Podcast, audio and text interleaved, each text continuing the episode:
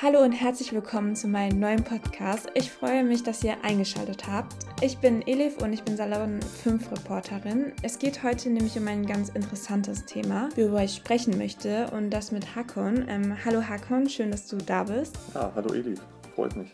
Super cool. Ähm, wir wollen nämlich heute über den Schulabschluss reden. Eigentlich auch alles so das, was man so danach machen kann. Du bist nämlich gerade in der letzten Phase der Schule. Du besuchst die Realschule. Genau. Du hast sogar schon einige Pläne. Darüber möchten wir eben heute sprechen, weshalb ich dich gerne erstmal zu Beginn fragen möchte, ob du dich einmal ganz kurz vorstellen möchtest. Ja, also ich bin Hakon, 17 Jahre alt und besuche momentan die Theodor Goldschmidt Realschule in Essen. Genau, und ich bin jetzt, wie gesagt, in der 10. Klasse und mache jetzt gerade auch meinen Abschluss, Abschluss bzw. gehe auf den Realschulabschluss zu. Wir sind ja gerade mitten in der Corona-Pandemie und so. Und an, also das Erste, was ich immer so denke, ist gerade, wie läuft eigentlich Schule gerade während der Corona-Pandemie? Und wie geht es dir eigentlich mit der Situation gerade? Ja, also ich glaube, die Corona-Pandemie ist da definitiv ein sehr spannendes Thema. Vor allem letztes Jahr, als das alles so anfing, hat mir und ich glaube auch vielen anderen so am Anfang die Motivation gefehlt weil auf einmal hatte man nichts zu tun und am Anfang war das alles noch sehr unkoordiniert. Und ähm, ja, dann hat man wirklich mal irgendwie eineinhalb Wochen nichts gemacht und dann auf einmal reingehauen.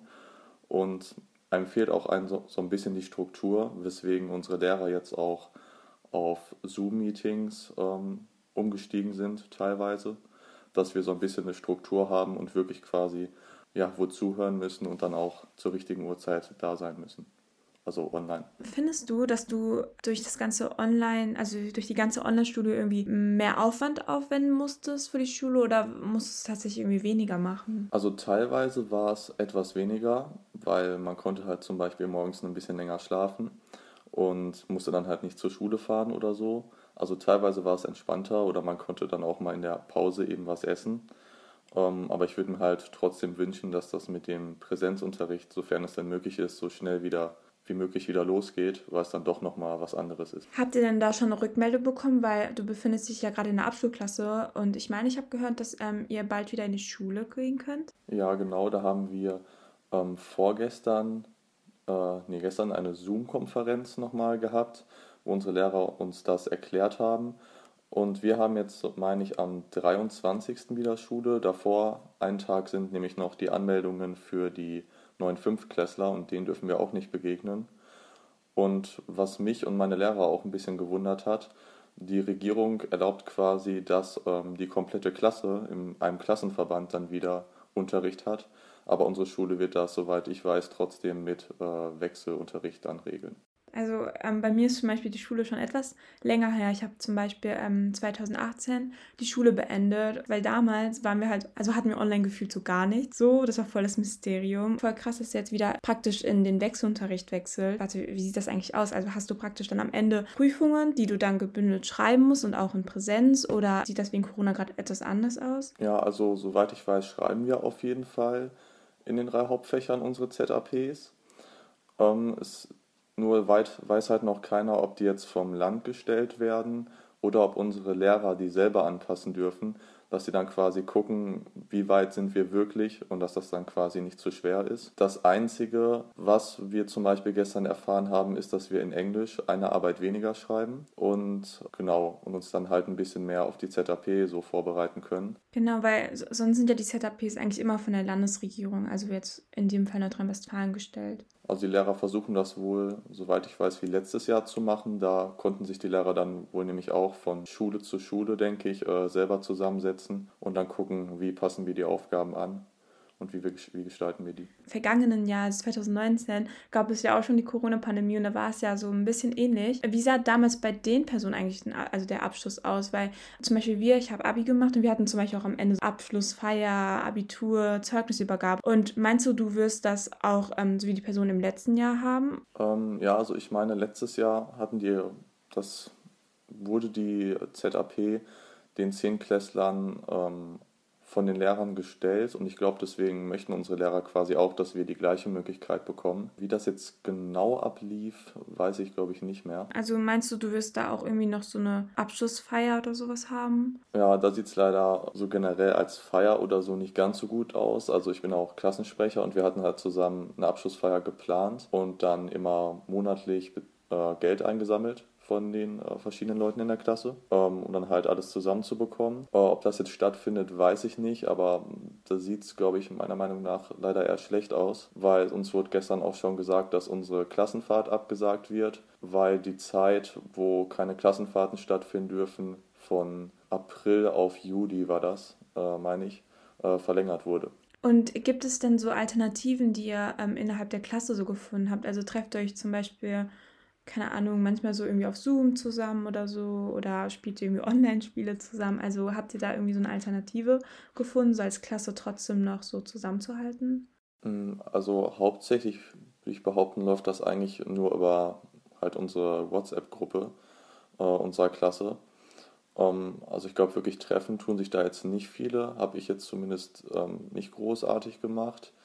Ähm, man kriegt zwar mal mit, dass eine Person vielleicht bei einer Freundin oder so dann ist und dann quasi von einem Zoom-Account am Unterricht teilnehmen. Aber sonst habe ich eigentlich nichts an großen Treffen oder so mitbekommen, weil dass man sich irgendwie verabredet.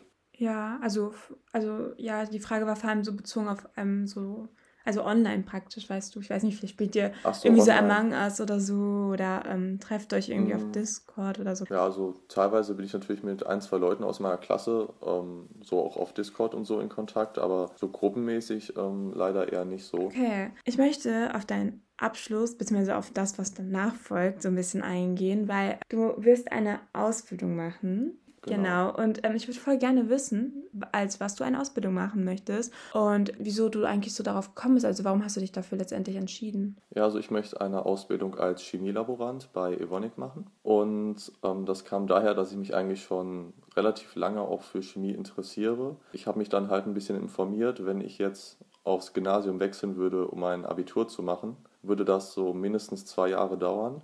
Und dann könnte ich halt Chemie studieren. Ähm, allerdings kann ich auch meine Ausbildung machen, die dauert dann drei bis dreieinhalb Jahre und währenddessen mein Fachabitur und dann gegebenenfalls in einem Jahr, soweit ich weiß, noch mein normales Abitur nachholen, weil dann hätte ich quasi Abitur und meine Ausbildung, könnte dann studieren und der Vorteil ist dann halt, dass ich schon eine abgeschlossene Berufsausbildung habe, ja, dann vor allem Berufserfahrung schon habe.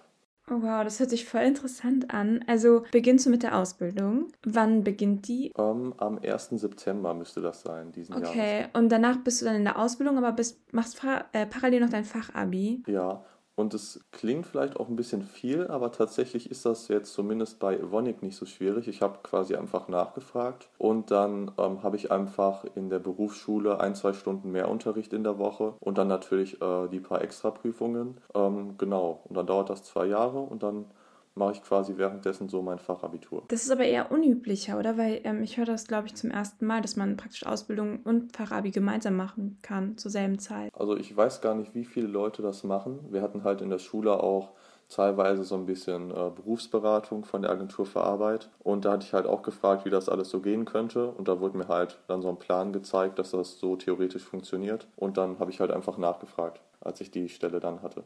Du hast ja, also du wirst ja als Chemikant dann deine Ausbildung beginnen. Und was genau hat dich so noch dazu in inspiriert? Also warum machst du das genau? Ja, also ich interessiere mich. Ich habe früher einmal die Schule gewechselt nach der siebten Klasse, wo ich dann auf die Realschule gewechselt bin. Und vorher war ich halt wirklich kein guter Schüler. Also ich hatte wirklich in fast allen Fächern schlechte Noten.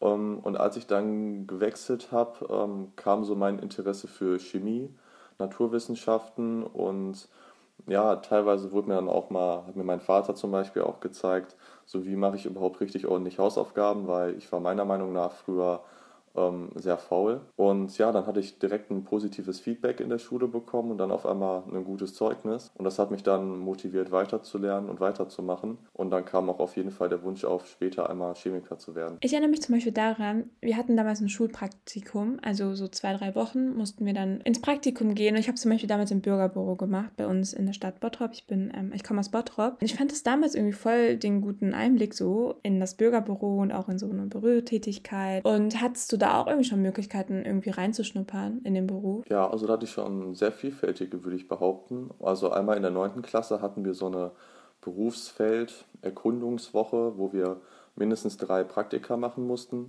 Da hatte ich eins in einer Apotheke äh, in Überrohr gemacht, ähm, wo ich auch äh, wohne. Und ähm, ja, da konnte ich dann auch äh, in ein Labor reingucken. Die hatten da tatsächlich ein kleines, das hat sehr viel Spaß gemacht. Dann hatte ich auch ein Eintagespraktikum bei Evonik. Das hat auch sehr viel Spaß gemacht.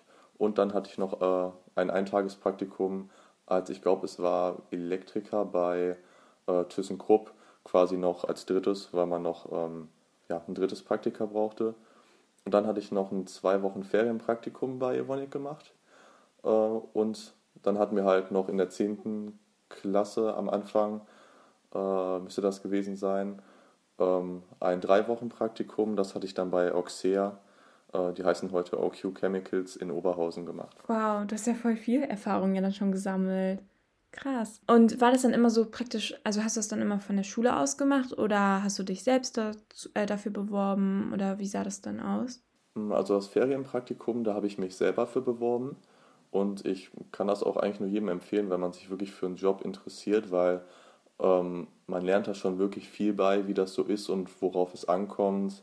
Ja, wie die Kommunikation dort funktioniert und das hat mir auf jeden Fall sehr viel gebracht und auch nochmal meinen äh, Wunsch wirklich bestätigt, weil ich denke, ein Praktikum ist immer ein Gewinn, selbst wenn man merkt, dass man sich für den Job doch nicht interessiert weil man sich dann wirklich sicher sein kann. Auf jeden Fall. Mich interessiert auch noch, wie du eigentlich genau zur Ausbildung gekommen bist. Also hast du dich einfach, du hast recherchiert, beziehungsweise du hast ja gerade gesagt, dass du ja schon bereits bei deinem zukünftigen Arbeitgeber schon mal ein Praktikum gemacht hast. Wie sieht das denn dann, also wie sah dann der Bewerbungsprozess eigentlich aus und wer hat dich da begleitet und hast du da auch vielleicht Tipps? Ja, also hauptsächlich kam das, glaube ich, durch meine Schule, weil die ist praktisch direkt neben dem Hauptwerk von Evonik ähm, an der Hauptfeuerwehrwache in Essen. Und die haben dann halt immer schon mit Evonik zusammengearbeitet und dann wurde immer schon mal was davon erzählt. Und dann war das natürlich so die erste Anlaufstelle für mich, so dass ich mich auch dafür interessiert habe.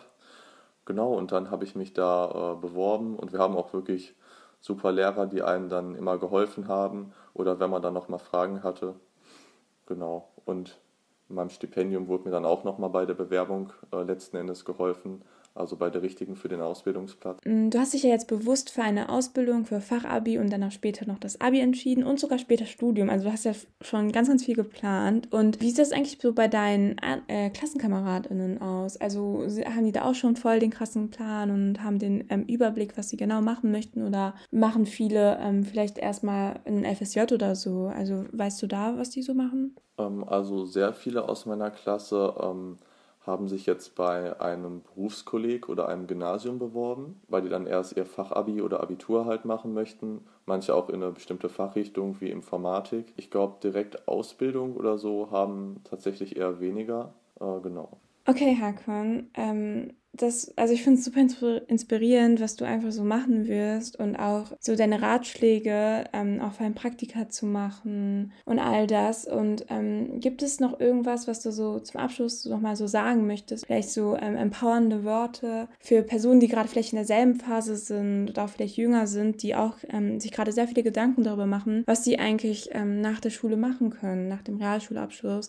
nach dem Fachabi. Und ähm, hast du da noch weitere Ratschläge? Ja, auf jeden Fall finde ich es sehr wichtig, wirklich äh, immer motiviert zu bleiben, auch wenn es mal etwas schwere Zeiten ist oder man äh, momentan vielleicht äh, nicht ganz so gut in der Schule ist, weil ich glaube, es kommt immer wirklich darauf an, wie motiviert man ist und wenn man motiviert genug ist und wirklich bei der Sache ist und ein Ziel hat, dann kann man auch wirklich alles schaffen und die Noten sagen erstmal äh, nichts davon aus, ob man jetzt sein Ziel erreichen kann oder nicht. Das stimmt auf jeden Fall. Vielen, vielen Dank, Hakon. Ähm, wir sind am Schluss. Sehr gerne.